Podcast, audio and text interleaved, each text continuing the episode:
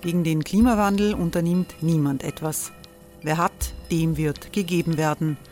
Und Frauen verdienen weniger. War ja immer schon so. Man ärgert sich und macht weiter. Was aber, wenn nicht? Wir haben eine Idee. Die Falter Arena macht die Bühne frei für Menschen und Projekte, die das Land verändern. Mein Name ist Eva Konzett. Ich leite das Politikressort im Falter.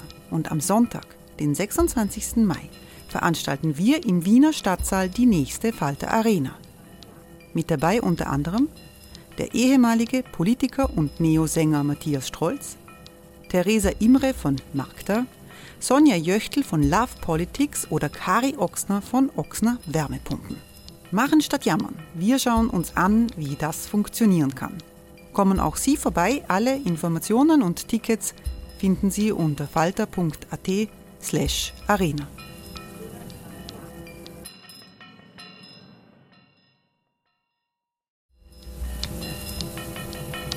Falter-Podcasts werden durch Werbung unterstützt. Das hilft bei der Finanzierung unseres journalistischen Angebots.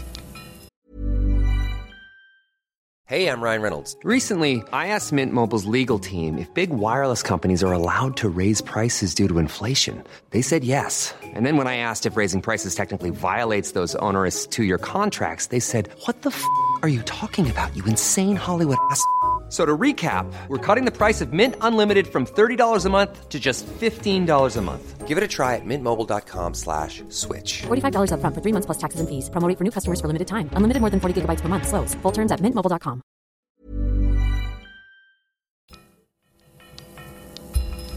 Falter Radio, der Podcast mit Raimund Löw. Sehr herzlich willkommen, meine Damen und Herren, im Falterradio. Blutgeld, so nennt der Vertreter der EU-Kommission Martin Sellmeier die Milliarden, die Österreich jedes Jahr für russisches Gas bezahlt. Der Sager ist eigentlich erfrischend undiplomatisch und der Mann hat natürlich inhaltlich völlig recht, aber weder in Brüssel noch in Wien löst der Sager Begeisterungsstürme aus. Warum das so ist, besprechen wir gleich.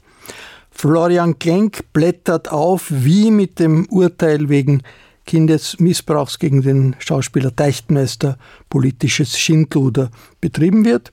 Wir hören in dieser Sendung auch, wieso das ORF-Gesetz vor das Höchstgericht kommt, aus gutem Grund, weil nämlich das oberste Aufsichtsgremium des ORF nach politischen Kriterien besetzt ist, ist, was nicht sein dürfte. Den Falter Morgen, den fast täglichen Newsletter des Falter für Wien stelle ich vor. Und von der Wiener Welt machen wir einen ganz großen Sprung in die globale Welt mit dem Bestreben Indiens als Weltmacht zu agieren. Über all diese Themen lesen Sie im aktuellen Falter, auf den wir Sie neugierig machen wollen. Ich freue mich, dass Falter-Chefredakteur Florian Klenk hier ist. Hallo. Hallo. Sowie Politikchefin Eva Konzett. Willkommen. Hallo. Wir sind Kolleginnen und Kollegen per Du auch in diesem Setting. Zuerst, zuerst Eva, dass sich ÖVP-Minister über Martin Sellmeyers Blutgeldsaga und die österreichischen Milliarden äh, aufregen, das ist nicht ganz überraschend. Aber warum fährt ihm auch seine eigene Behörde, nämlich die EU-Kommission, so scharf über den Mund? Der hat doch inhaltlich völlig recht, oder? Inhaltlich hat Martin Sellmeier natürlich völlig recht mit dem, was er gesagt hat. Äh, vielleicht dazu zwei Zahlen. 55 Prozent des Gasverbrauchs in Österreich kommen weiterhin aus dem sibirischen Permafrost, also das ist russisches Gas. Die andere Zahl ähm, sind sieben Milliarden Euro, die Österreich alleine 2022 an das russische Regime, an den Kreml überwiesen hat für dieses Nur Gas. eine Milliarde an die Ukraine, muss man auch äh, gegenrechnen. Das, das kann man in Relation setzen und man muss dazu betonen, dass, dass dieses Devisengeld die letzte Einnahmequelle des russischen Regimes des Kremls ist. Die Reaktion der EU-Kommission, die gesagt hat, dass die Wortwahl unangemessen war und die auch dann gesagt hat, zu Martin Sellmeier müsse da vorstellig werden, war überraschend in, in ihrer Schärfe.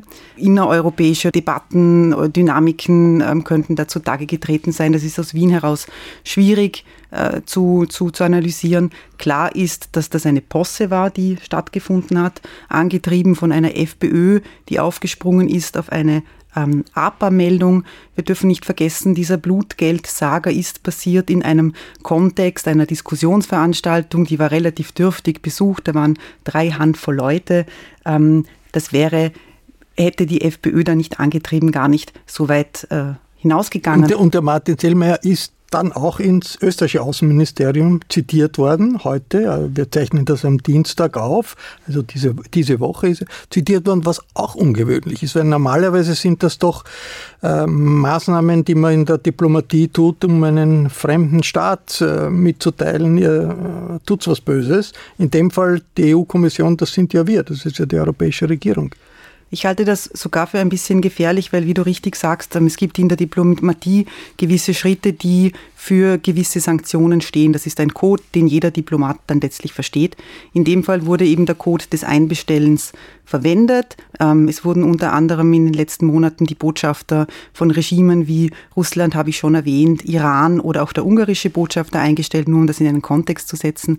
Ähm, jetzt kann man sagen, Martin Sellmeier wurde offiziell nicht einbestellt, weil er kann nicht einbestellt werden, weil er ist ein EU-Beamter und kein Diplomat. Aber das sind semantische Spitzfindigkeiten. Letztlich hat Außenminister Schallenberg gesagt, du hast etwas falsch gemacht und dafür musst du jetzt zu mir zum Rapport kommen. Das ist eine sehr unfreundliche Geste gegenüber Martin Sellmeier. Er ist der höchste Vertreter der EU ähm, in Österreich. Und wie gesagt, es ist übertrieben gemessen daran, was er getan hat. Und es zeigt meiner Meinung nach die Schwäche der ÖVP, die mit ihrem Kampftrupp ausrücken muss in dem Moment, wo die FPÖ einmal Auer schreit. Und wo der Martin Sellmeier etwas sagt, was äh, ziemlich stimmt. Äh, Florian Klenk, was hört man aus der EU-Kommission, vielleicht auch inoffiziell zu der ganzen ja, das, Causa? Das, das Ganze befriedet werden soll vor der großen Rede von van der Leyen zur Lage Europas. Also man Mittwoch. wollte das sozusagen diese Woche, die, diese Woche Mittwoch, das ist der, der, große Event, da arbeiten alle Länder dran an dieser Rede. Das soll eine Rede sein, die auch die Geschlossenheit der europäischen Staaten gegenüber der Ukraine signalisiert, die zeigt, dass die Europäische Union hinter der Ukraine steht, dass möglicherweise eine ein, ein, Konflikt so beendet werden wird, dass die NATO irgendwann die Ukraine-Grenzen sichern wird. Also es, es tröpfelt schon so ein bisschen nach außen, was da in dieser, in dieser Rede kommen wird. Und da will man diesen kleinkarierten österreichischen Streit einmal planiert haben. Und daher äh, macht halt der Herr Selmayr den Kota und sagt, ich habe es eh nicht so gemeint oder habe ich schon gemeint, aber ich würde es natürlich nicht im Haus der Europäischen Union sagen.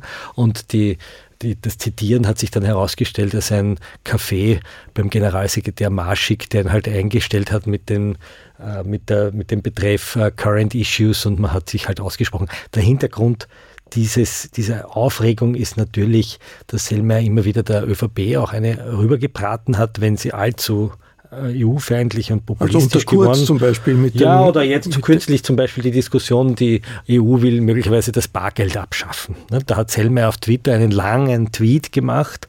Äh, das war ungewöhnlich, so einen sogenannten Thread, also wo er mehrere kurze Tweets miteinander verkettet. Sagt, das ist längst schon und er gesagt, das ist ein Blödsinn und ihr, ihr macht es einfach in den Sturm im Wasserglas und hat eigentlich den Nehammer sozusagen über die sozialen Medien auch nicht sehr diplomatisch ausgerichtet, was du da deinen Wählern versprichst. Das ist ein, ein, ein Schmafu und und das ist eigentlich ein sehr kleinkarierter und, und provinzieller Streit. Eva, jetzt, was ich schon auch interessant finde hier, ist, dass er eigentlich ziemlich viel Zuspruch auch gefunden hat, der Selmayr. Also aus sozialdemokratischer Seite sogar Werner Kogler, der Vizekanzler, haben alle gesagt, ja, die Wortwahl ist vielleicht nicht ganz passend, aber inhaltlich hat er völlig recht und weist auf ein riesiges Problem hin, der, der, der Situation Österreichs im Verhältnis äh, zu Russland. Ist äh, vielleicht ein bisschen ein, ein positives Zeichen auch das hat ausgelöst eine Reaktion, die zeigt, viele sind nicht einverstanden damit, wie Österreich mit, von russischem Gas weiter äh, abhängig bleiben wird.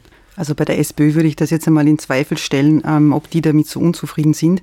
Aber du hast recht, es hat natürlich große Reaktionen, großen Zuspruch ausge, ähm, ausge, aufge, zu großem Zuspruch geführt. Wir dürfen nicht vergessen, die ähm, die Regierung hat sich da oder vor allem die ÖVP mit Martin Sellmayr einen relativ starken Gegner ausgesucht. Martin Sellmayr war der Generalsekretär der EU-Kommission in Brüssel. Er stand 35.000 Beamten vor. Er war deren Chef. Er war quasi der Mann ähm, für alle Fälle von ähm, Kommissionspräsident Juncker.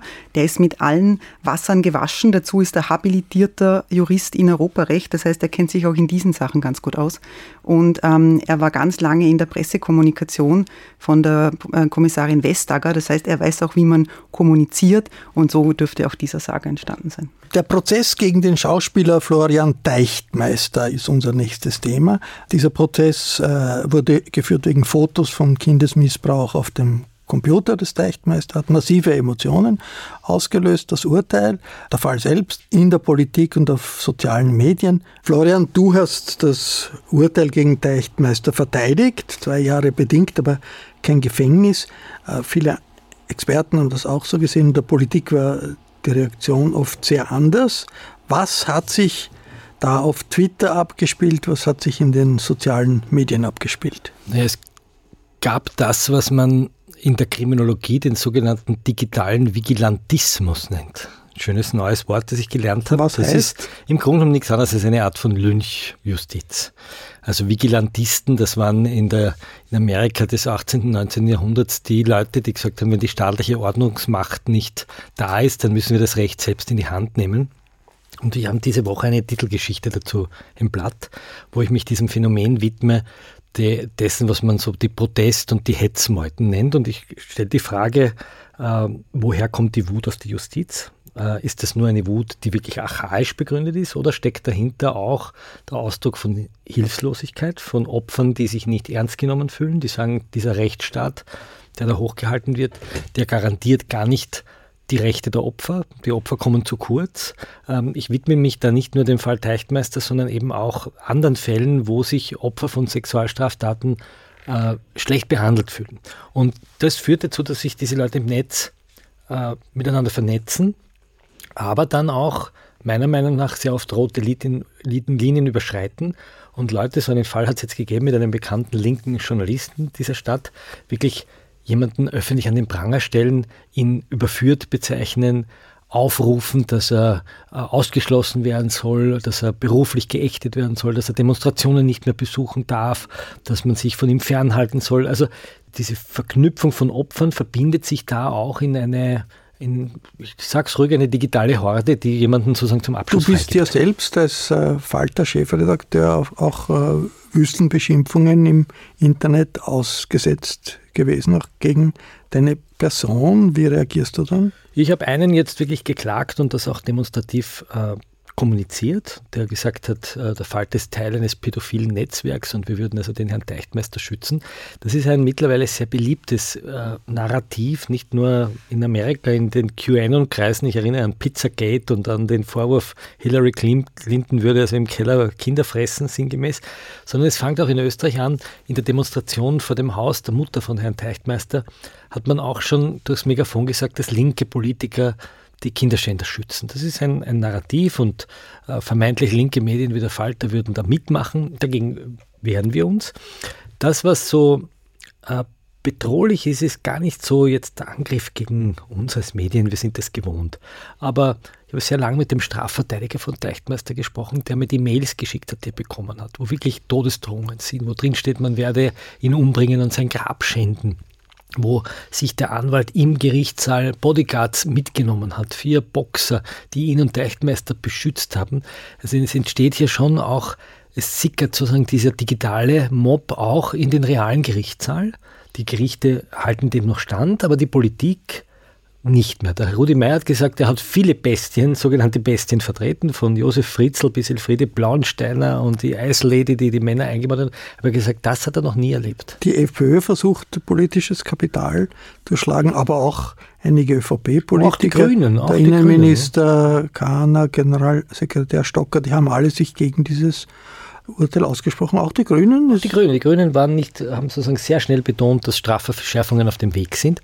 Und da muss man vielleicht ganz kurz. aber haben sich nicht in der, nicht in der Situation, der aber es Weise gibt- auf diesen Prozess bezogen. Aber in der einen Geschichte, die ich erzählt habe von diesem Journalisten, haben auch die Grünen sozusagen Solidaritätsadressen ausgestellt, obwohl, vielleicht um das kurz zu erklären, hier auf einer Website anonyme Vorwürfe von anonymen Personen äh, gegen einen Mann geäußert werden, der noch nicht mal die Möglichkeit gehabt hat, dazu überhaupt Stellung zu nehmen.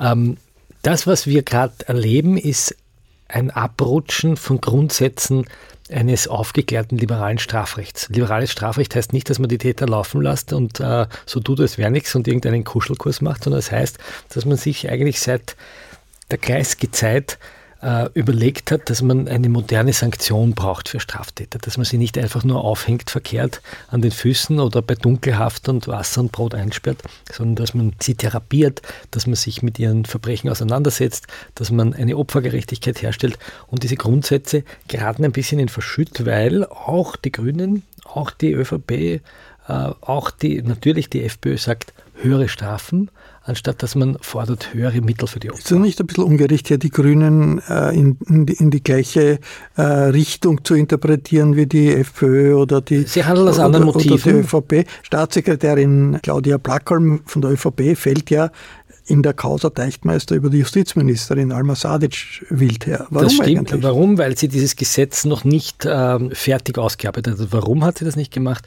Es gab eine sogenannte Lex Teichtmeister. Das heißt, man hat die Strafen für die für das Betrachten von Darstellungen an Gewalt, an sexueller Gewalt an Unmündigen dramatisch erhöht. Das Problem ist nur, dass das Gesetz so schlecht formuliert wurde, dass selbst die Jugendanwaltschaft, also die Kinder- und Jugendanwaltschaft in Wien und die Opferschutzverbände gesagt haben, die Hauptleidtragenden dieses Gesetzes sind Jugendliche. Schon jetzt ist die Hälfte der Personen, die angezeigt wird wegen Besitz von Kinderpornos, Jugendliche, weil sich irgendwelche 14-Jährigen nackt fotografieren und die Fotos der, dem 17-Jährigen oder 18-Jährigen weiterschicken, freiwillig, und die angezeigt werden. Und das Gesetz war noch schlechter formuliert sodass die Rechtsexperten gesagt haben, das muss zurück an den Staat, so können wir dieses Gesetz nicht erlassen. Das heißt, man hat in diesem Überschwang härtere Strafen, härtere Sanktionen, hängt in höher, sehr schnell legistisch einen Pfusch produziert, der jetzt korrigiert wird, weil sich eigentlich aus dem grünen und liberalen Milieu befindliche Jugendschutzorganisationen und Sozialarbeiter sagen, so könnt ihr das nicht machen. Wir sind auf der Seite der Jugendlichen, wir sind auf der Seite der Opfer. Aber so wie ihr dieses Gesetz formuliert und wie Sadic es formuliert hat, so kann man das nicht machen.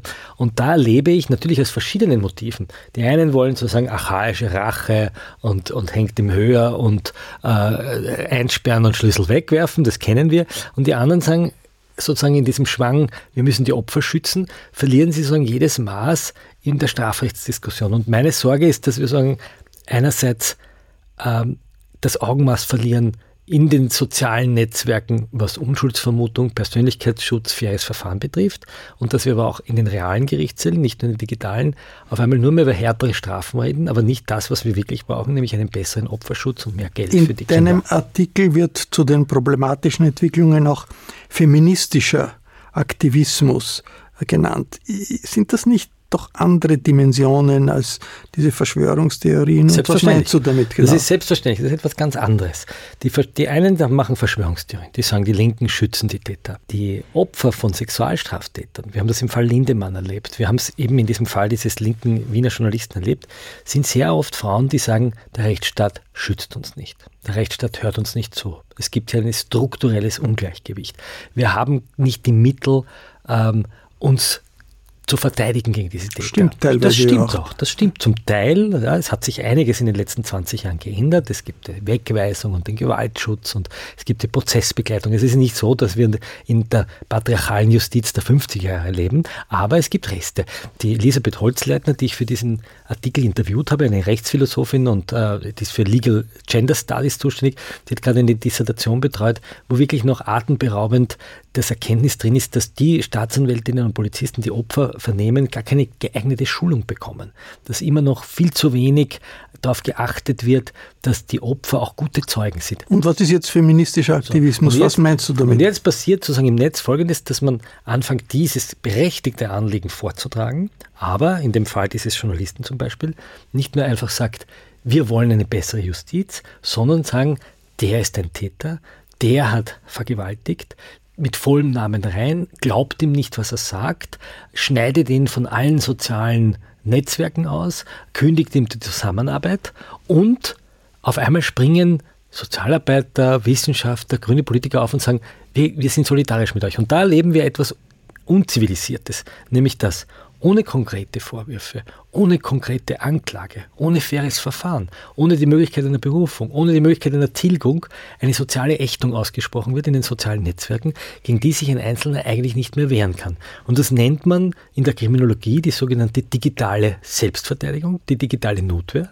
Das ist nicht ganz neu, aber in der Sprengkraft, in der Schnelligkeit, mit der das passiert, unglaublich gefährlich, weil es ja auch jemanden Unschuldigen erwischen kann. Und ist natürlich Ausdruck eines Misstrauens gegenüber der Justiz, das auch nicht immer unberechtigt ist, weil natürlich es Macho-Richter gibt und auch Macho-Begründungen für Urteile gibt, wo man wo es einem die Haare aufstellt. Absolut, nur man muss unterscheiden, ob ich im Netz Kritik am System übe oder ob ich einen Einzelnen mir rauspicke und ihn sozusagen an den Pranger stelle. Und das ist meine Kritik, dass hier oft Linien überschritten werden, wohlmeinend gar nicht in böser Absicht, auch nicht in Verschwörungsabsicht und insgesamt der Eindruck erweckt wird, es gibt eigentlich gar keine Justiz mehr, die Opfern hilft. Das ist ja so in dieser Pauschalität auch nicht mehr wahr.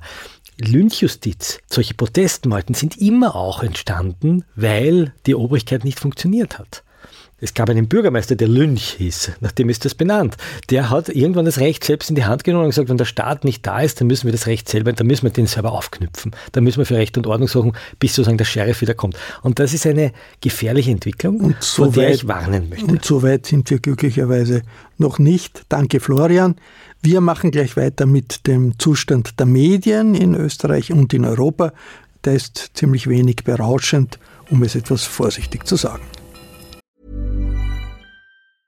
Quality sleep is essential. That's why the Sleep Number Smart Bed is designed for your ever evolving sleep needs. Need a bed that's firmer or softer on either side? Helps you sleep at a comfortable temperature? Sleep Number Smart Beds let you individualize your comfort so you sleep better together. JD Power ranks Sleep Number number 1 in customer satisfaction with mattresses purchased in-store. And now, save 50% on the Sleep Number limited edition Smart Bed for a limited time. For JD Power 2023 award information, visit jdpower.com/awards. Only at a Sleep Number store or sleepnumber.com. In autoritär und nationalistisch geführten EU-Staaten wie Polen und Ungarn ist natürlich die Pressefreiheit nicht abgeschafft, das geht nicht in der Europäischen Union, aber die Regierungsparteien Orban in Ungarn und Kaczynski in Polen kontrollieren die Staatsmedien dort total und die privaten Fernsehsender werden über regierungsnahe Firmen äh, beeinflusst und, und ziemlich gleichgeschaltet. In Österreich war eine solche Gleichschaltung ja geplant unter Türkis-Blau vor allem. Von den Blauen ist versucht worden, den ORF unter Kontrolle zu bringen. Das ist nicht gelungen. Aber noch immer ist das Aufsichtsgremium des ORF, der Stiftungsrat, politisch besetzt. Dieser Teil des ORF-Gesetzes kommt jetzt vor das Höchstgericht. Darüber berichtet Barbara Todt im aktuellen Falter. Willkommen, Barbara. Hallo. Was ist da los? Jetzt hat die Regierung geglaubt, diese schwierige ORF-Geschichte ist vorbei, wir haben ein Gesetz durchgebracht, es gibt die Haushaltsabgabe und jetzt schreibst du, nein, stimmt gar nicht, es geht alles wieder von vorn los und zwar vor dem Höchstgericht. Wie das? Ja, Schuld ist ein Mann, der ähm, immer wieder aufmischt in der österreichischen Innenpolitik, nämlich Burgenlands Landeshauptmann ähm, Hans-Peter Doskozil. Der hat nämlich einen Antrag auf Normenkontrolle zum ORF-Gesetz beim Verfassungsgerichtshof gemacht. Das Was klingt, heißt das? Genau, es klingt fürchterlich juristisch. Umgangssprachlich könnte man sagen, er hat sich beim Verfassungsgerichtshof beschwert und hat gesagt, pass auf, mir kommt vor, so wie das Gesetz derzeit ähm, die Beschickung des Stiftungsrates äh, regelt, das kommt mir nicht rechtens vor. Das widerspricht unserer Verfassung und das geht auch nicht konform mit der Europäischen äh, Menschenrechtskonvention. Jetzt hat er sich also beschwert und der Verfassungsgerichtshof hat etwas Interessantes gemacht. Er hat nämlich für den 26. September eine öffentliche Verhandlung ähm, dazu angesetzt. Und der Stiftungsrat wird beschickt von den Parteien, von der Regierung, von den Bundesländern und so weiter. Da hat jetzt die ÖVP eine absolute Mehrheit. Der Stiftungsrat bestimmt nicht, was im ORF passiert, aber er hat entscheidenden Einfluss auf die Personalbesetzungen und vor allem an der obersten Spitze. Genau, also den Stiftungsrat muss man sich so vorstellen wie den Aufsichtsrat in einem Unternehmen. Nur ist halt der ORF kein normales Unternehmen, sondern ein öffentlich-rechtliches, also er gehört uns allen. Und eigentlich sieht das Gesetz vor, dass dieses, ähm, dieses Aufsichtsgremium auch uns alle repräsentiert. Also da sollten die, die Parteien, die Länder in verhältnismäßig divers drinnen sitzen. Und tatsächlich ist es eben mittlerweile so, dass die ÖVP dort schalten und walten kann, wie sie will. Und das wird eines der Themen sein äh, vom Verfassungsgerichtshof. Die Redakteurinnen und Redakteure des ORF haben schon seit langem moniert, es muss einen Mechanismus geben, damit dieser Stiftungsrat aus dem Einfluss der politischen Parteien rausgeführt wird. Das ist bis jetzt nie wirklich erfolgreich gewesen. Wie groß sind die Chancen äh, der Burgenländer jetzt plötzlich äh, einen Kurswechsel äh, herbeizuführen? Sie sind nicht unrealistisch. Ähm, zum einen, weil diese Beschwerde von einem Juristen, den ich auch porträtiere oder getroffen habe, ähm, geschrieben wurde, der wirklich ein exzellenter Kenner der Materie ist. Also äh, mit jedem, mit dem ich gesprochen habe, der das gelesen hat, diese Beschwerde hat gesagt, sie ist juristisch wirklich sehr, sehr gut. Äh, zum anderen, weil, Zufall oder nicht, der Präsident des Verfassungsgerichtshofs und auch noch ein weiterer Richter ausgewiesene Medienrechtsexperten sind. Und ähm, dritter Punkt, der Verfassungsgerichtshof hat in Erkenntnissen die zum ORF schon veröffentlicht wurden, ähm, schon gezeigt, dass er den ORF als ähm, demokratiepolitisches wichtiges Instrument für, für uns ähm, sehr, sehr hoch schätzt und ähm, auch sehr sensibel reagiert auf ähm, die Frage politischer Vereinnahmung oder auch Finanzierung. Das heißt, ich glaube, es ist ein extrem guter Zeitpunkt, ähm, dass da am 26. September für Österreich in Sachen Medienfreiheit ein ähm, etwas sehr Gutes äh, passieren wird. Das ist ja nicht nur eine Situation, die man auf jetzt beziehen kann, auf äh, die äh, schwarz-grüne Koalition, die Verhältnisse jetzt.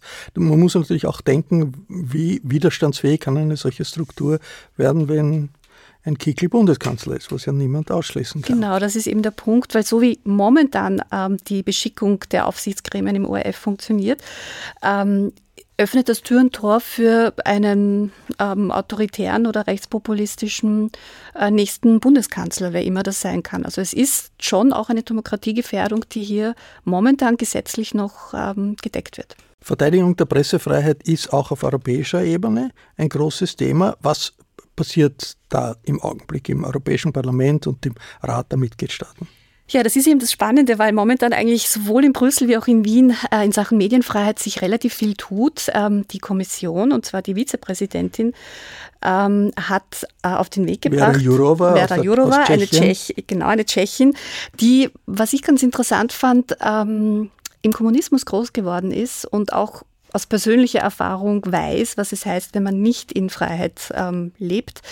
Die hat ein Gesetz auf den Weg gebracht, das die Medienfreiheit in Europa stärker noch absichern soll. Anlass war natürlich ähm, die, die Dinge, die du schon erwähnt hast, also was in Ungarn passiert, was in Polen passiert, aber zuletzt hat es auch in Italien und in Frankreich sehr ähm, nachdenklich machende Prozesse gegeben, wo, ähm, also in Italien ist es die RAI, äh, die unter Meloni unter Kontrolle gebracht wurde und zwar sehr, sehr schnell. Und in äh, Frankreich sind es große öffentliche äh, Medien, die aufgekauft wurden von rechtslastigen Oligarchen und auch auf Linie gebracht wurden. Also da tut sich nicht nur in den üblich, bei den üblichen Verdächtigen, sondern in ganz Europa einiges und Jourova möchte eben jetzt mit diesem Gesetz die, ähm, die Rechte von Journalisten, die Transparenz und die Medienfreiheit generell stärken. Die Medienvielfalt, die ja ganz besonders wichtig ist. Jetzt lese ich, Österreich ist da dagegen ja, im leider. Rat.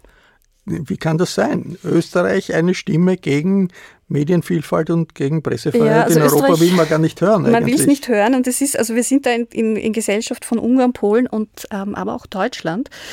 Äh, in Österreich und Deutschland sind es vor allem die Verlegerlobbys, die sich gegen einen speziellen Passus in diesem Gesetz äh, oder in dem Entwurf wäre, nämlich, dass die Rechte der Redaktion gegenüber privaten Verlegern sehr gestärkt werden sollen, also sogar übers äh, Redaktions, über die Blattlinie hinaus. Und das hat natürlich den Verlegern in Deutschland und Österreich, den starken Verlegerpersönlichkeiten überhaupt nicht gepasst. Da gibt es jetzt natürlich auch noch Nachverhandlungen und das war mit ein Grund, warum Österreich da ähm, ja, auf der Seite von Ungarn, Polen und Deutschland stand. Äh, schaut nicht gut aus. Wird zurzeit verhandelt im Europäischen Parlament, im äh, Rat der Mitgliedstaaten. Das, solche Verhandlungen äh, dauern normalerweise ein bisschen länger als, ein, äh, als 14 Tage, wird also nicht unmittelbar kommen, aber es ist schon eine Richtungsentscheidung, wie weit, wie weit hier die EU Pressefreiheit schützen kann und die Mitgliedstaaten da bereit sind, das zu tun. Es ist, ähm, ich finde, es ist ein wahnsinnig wichtiges Signal, dass die EU sagt, wir sind nicht nur zuständig für, keine Ahnung, den Binnenmarkt und irgendwelche Normen, äh, was Nahrungsmittel angeht, sondern eben auch sagt, wir sehen, dass die Medienvielfalt und die Medienfreiheit ein ganz, ganz wichtiges Element der europäischen Kultur und quasi der Europäischen Union ist. Und ähm, ja, man kann nur hoffen, dass dass das gelingt. Äh, ich finde, es wird auch viel zu wenig darüber diskutiert. Also gerade in Österreich findet man bis jetzt kaum Berichterstattung. Deswegen war es uns im Falter auch wichtig, dass wir das jetzt einmal groß zum Thema machen, damit die Leute wissen, aus Brüssel kommen manchmal auch viele gute Ideen. Ein Punkt, in dem die EU ja sehr aktiv ist seit einiger Zeit, ist äh, die Gegeninformation äh, gegen die russische Desinformation. Da gibt es ein Online-Medium der EU, ist eigentlich das einzige wirklich von der Kommission produzierte Medienprodukt auf Englisch. Man kann das äh, abonnieren, kostet nichts, ist gratis. Desinfo Review heißt, heißt das Medium und ist sehr nützlich, wenn man sich anschauen will, was Russland gerade behauptet und äh, wie das in die Propagandastrategie des Kreml passt. Danke, Barbara Todt. Mehr zu diesem Thema gibt es im aktuellen Falter. Wir werfen jetzt einen Blick auf die Weltpolitik und zwar nach Indien. Wenn man von Verschiebungen in der Weltpolitik spricht, dann ist meistens nur vom Aufstieg Chinas zur Supermacht. Die Rede, äh, China möchte so wie die USA äh, auf, auf der gleichen Höhe sein. Äh, zu den Rivalen Chinas in Asien zählt Indien. 1,4 Milliarden Menschen, ein Gigant, eine riesige Vielfalt an Nationalitäten, an Sprachen. Es gibt offiziell zwei Dutzend Sprachen in Indien, jeweils auch mit eigener Schrift. Viel ärmer als China natürlich. Das Elend auf den Straßen in Indien, das gehört für jeden, der nach Indien reist, zum stärksten Eindruck, wenn man ins Land kommt, egal wie oft man das schon erlebt hat. Aber ein demokratisches System in Indien mit mehreren Parteien und eine autoritäre Regierung des Hindu-Nationalisten Narendra Modi. Modi will in der Weltpolitik mitmischen. Wie wichtig ist das für ihn? Das frage ich jetzt Esther Schischkowitz, die in diesem Falter äh, in der Weltkolumne über Indien schreibt. Wie erfolgreich ist Modi? Wie wichtig ist es für ihn, in der Welt erfolgreich zu sein? Also am G20-Gipfel jetzt in New Delhi ähm, am Wochenende hat man das sehr gut gesehen, wie er versucht, sich als ähm, Zweckspartner von Ost und West in Position zu bringen. Äh, wie du richtig gesagt hast, ist es so, dass wir sehr auf China schauen. Aber der Aufstieg Indiens ist äh, erstaunlich, vor allen Dingen auch für die europäischen Industrieländer die gewöhnt waren, die Agenda zu dominieren. Und jetzt hat also äh, schon letztes Jahr Indiens Wirtschaft, die britische Wirtschaft an Größe überholt. Das heißt, die sind jetzt die, fünft, die fünftgrößte Wirtschaft und es ist zu erwarten, dass, das, dass sie demnächst die Deutschen überholen, weil Deutschland jetzt sowieso auch ein Problem in der Wirtschaft hat. Und Modi äh, positioniert sich da sehr gut äh, aus seiner Sicht. Für, für die Europäer ist das vielleicht nicht immer ganz angenehm, weil er sich natürlich auch in der Frage des Ukraine-Krieges nicht auf die Seite Russlands stellt, aber auch nicht auf die Seite Europas gegen Russland. Also er stellt. möchte eine Art Mittelposition einnehmen, wie es ja das früher gegeben hat in der Bewegung der Blockfreien. Aber zurück zur Wirtschaft in Indien. Die indische Wirtschaft wächst zurzeit schneller als die Wirtschaft Chinas, was man sich nicht so vorstellen kann. Aber in Indien wird diese drückende Armut nicht kleiner. Solche Slums wie in, in Mumbai und in anderen Städten gibt es in China überhaupt nicht. Ändert sich daran etwas durch den wirtschaftlichen Aufstieg? Naja, vielleicht auf Dauer schon, aber es ist, wie du mit Recht sagst, es ist mit 1,4 Milliarden Leuten wächst das unglaublich, das Land. Ja, und das ist irrsinnig schwer, dort diese Strukturen jetzt, sagen wir mal, auf Schweizer Niveau zu holen. Das wird nicht passieren. Und um sozusagen die Stimmung in der Bevölkerung äh, gut zu halten, verstärkt Modi seinen autokratischen Kurs äh, und seinen nationalistischen Kurs gegen die muslimische Minderheit. Und das ist, wir haben das jetzt gesehen, das habe ich eben auch in der Kolumne beschrieben, weil ich das so interessant war, fand, dass er ganz gerne Indien umbenennen möchte auf Bharat, was sozusagen der äh, etwas äh, exklusivere Begriff für die hinduistische Verankerung äh, traditionell und kulturell ist und sozusagen die muslimische Minderheit wieder um ein Stückchen weiter weg und hinunterdrückt in der politischen Diskussion. Man vergisst das ja oft. In äh, Indien ist, äh, gibt es Kaschmir, wo es einen permanenten fast Bürgerkrieg gibt. Das ist so ähnlich wie in, in, in China äh, gegen die Uiguren. Da schweigt die internationale Öffentlichkeit. Und Indien ist ja, sind eigentlich mehrere äh, Staaten in Wirklichkeit, Bundesstaaten. Und die Hindu-Nationalisten haben bis zum Aufstieg von Modi nie den Ton angegeben. Die waren immer Oppositionelle. Und die Kongresspartei, die Indien geprägt hat, immer gesagt, das ist kein Hindu-Staat, sondern das ist ein laizistischer Staat. Gelingt es Modi da wirklich ähm, mit religiösen, hinduistischen Themen in die Offensive zu gehen? Mit den äh, indischen Journalisten und Public Intellectuals, mit denen ich gesprochen habe, die sind noch viel, viel kritischer, als wir das in Europa jetzt so sehen, weil typischerweise wir eben sozusagen andere Brennherde im Moment im Blick haben. Das liegt nicht nur daran, weil wir unaufmerksam sind, aber weil man nicht alles gleichzeitig behandeln kann. Also wir sind halt mit Russland gerade beschäftigt und China ist sozusagen als, als die, die größte, der größte sort of Matchpoint auch für die Amerikaner im Moment am interessantesten. Aber äh, was die Gesellschaft in Indien betrifft, machen sich die, die Intellektuellen, die Oppositionellen äh, und auch äh, einfache Bürgerinnen und Bürger wirklich große Sorgen. Also diese fragile Demokratie, die wir äh, auch mit großer Hoffnung irgendwie begleitet haben, die wird von Modi aufs Spiel gesetzt, auch um seine eigene Macht auszubauen. Warum hofiert dann der Joe Biden den Narendra Modi so, wie das am letzten Wochenende beim G20-Gipfel der Fall war? Ja, weil die, Joe Biden hat im Blick China, hat im Blick Russland und versucht sozusagen mit den, äh, mit den äh, Partnern innerhalb der G20, mit denen man gewisse Sachen gemeinsam machen kann, nicht jetzt total zu verlieren. Also das ist auch die Position, die Modi für sich selber sich ausgesucht hat und auch äh, das ausnützt. Also im Vergleich jetzt zu China kann man mit Modi noch relativ gut sprechen. Im Vergleich zu Putin kann man mit Modi noch relativ gut sprechen, dass der intern ähm, währenddessen aufhetzt, die Bevölkerung gegen die muslimische Minderheit, die mit 200 Millionen ja nicht so gering ist, nicht so klein ist. Äh, das ist eine andere Geschichte. Hat, hat Indien überhaupt Supermachtambitionen, so wie das China ja ganz klar signalisiert für sich. Xi Jinping möchte als Chef einer Supermacht anerkannt werden, will das Modi auch? Ich glaube, das sind auch so Labels, die man so bringt. Ja? Und äh, wir sagen, okay, das ist die Supermacht so, die Supermacht so.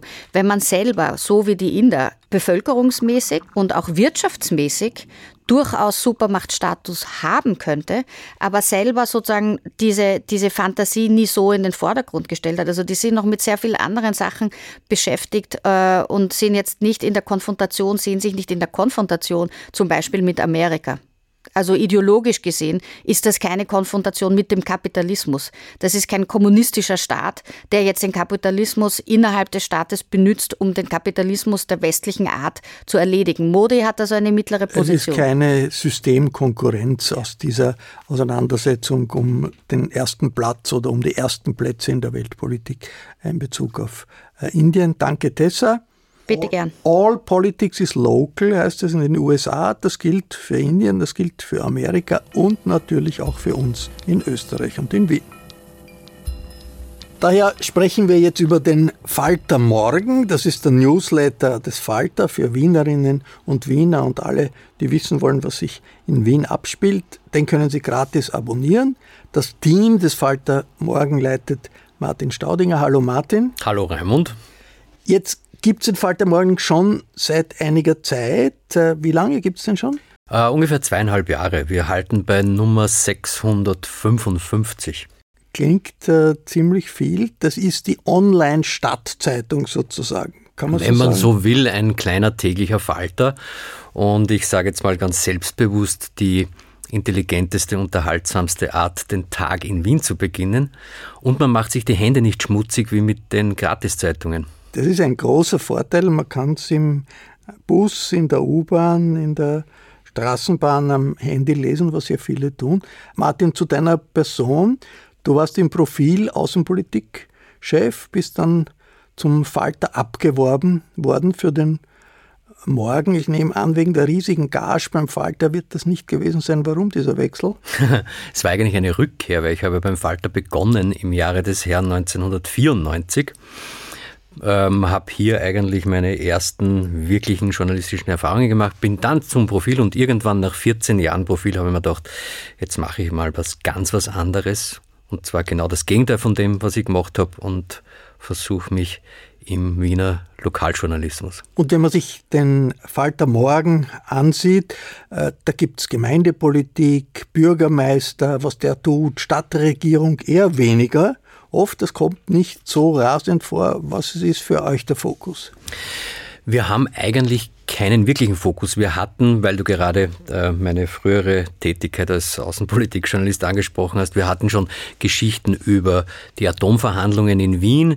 Wir machen, wenn wir es für wichtig halten, das ganz Große, wir machen das ganz Kleine, wir machen Geschichten über Würstelstand, äh, wir machen Geschichten über die Stadtpolitik. Also es ist jeden Tag eigentlich etwas anderes im Falter Morgen. Was macht ihr heute nach längerer Zeit Erfahrung, zwei Jahren Erfahrung, anders als ganz am Anfang? Ich glaube, wir sind noch lockerer geworden. Wir lassen uns nicht von Nachrichtenlagen stark treiben, sondern wir machen einfach unser eigenes Ding. Ähm, wir hatten Anfang dieser Woche eine eigentlich völlig aus dem Blauen kommende Geschichte über eine Typologie der Ungusteln äh, im Verkehr, über verschiedene Mobilitätstypen vom Rennradraser bis zum äh, äh, Zebrastreifen Schneider. Gestern hatten wir eine Geschichte, wie ein Immobilieninvestor seine letzte Mieterin aus einem Haus hinaus ekelt. Heute beginnt Klaus Nüchtern mit einer neuen Kolumne, der ist den Falter Morgenleserinnen und Lesern wahrscheinlich ein Begriff von seiner legendären Kolumne Vogel der Woche, aus der auch ein Buch geworden ist. Jetzt Vögel geht's, des Herbstes? Nein, jetzt geht es über ein äh, underreported Issue. Also Klaus begibt sich für uns an den Rand von Wien und beschreibt die äußerste Peripherie der Stadt in seiner ganz unnachahmlichen Art. Danke, Martin. Wenn Sie, äh, liebe Hörerinnen und Hörer, den Falter Morgen noch nicht abonniert haben, wie geht das am einfachsten, Martin? Falter www.at-morgen. Da kommt man auf eine hübsche kleine Maske, muss nur seine E-Mail-Adresse eingeben und am nächsten Tag geht's los. Das sollten all jene, die das bis jetzt noch nicht getan haben, äh, ausprobieren. Äh, kostet nichts. Der Falter selbst kostet schon etwas, aber auch hier gibt es Probeabos. Zum Beispiel Probeabos, die sind ebenfalls gratis. Alle Informationen gibt es im Internet unter der Adresse abo.falter.at. Ich bedanke mich für Ihr Interesse. Ich verabschiede mich von allen, die uns auf UKW hören. Ursula Winterauer hat die Signation gestaltet. Miriam Hübel betreut die Audiotechnik für diese Sendung. Ich verabschiede mich. Bis zur nächsten Sendung.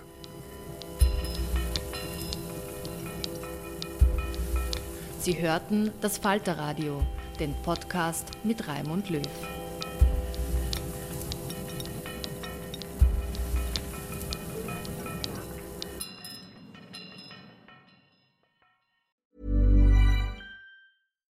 When we're on a budget, we still deserve nice things. Quince is a place to scoop up stunning high-end goods for 50 to 80% less than similar brands. They have buttery soft cashmere sweaters starting at $50, luxurious Italian leather bags, and so much more. Plus, Quince only works with factories that use safe, ethical, and responsible manufacturing. Get the high-end goods you'll love without the high price tag with Quince. Go to quince.com/style for free shipping and 365-day returns. Need new glasses or want a fresh new style? Warby Parker has you covered. Glasses start at just 95 bucks, including anti-reflective, scratch-resistant prescription lenses that block 100% of UV rays. Every frame's designed in-house with a huge selection of styles for every face shape. And with Warby Parker's free home try-on program, you can order 5 pairs to try at home for free. Shipping is free both ways too. Go to warbyparker.com/covered to try 5 pairs of frames at home for free warbyparker.com slash covered.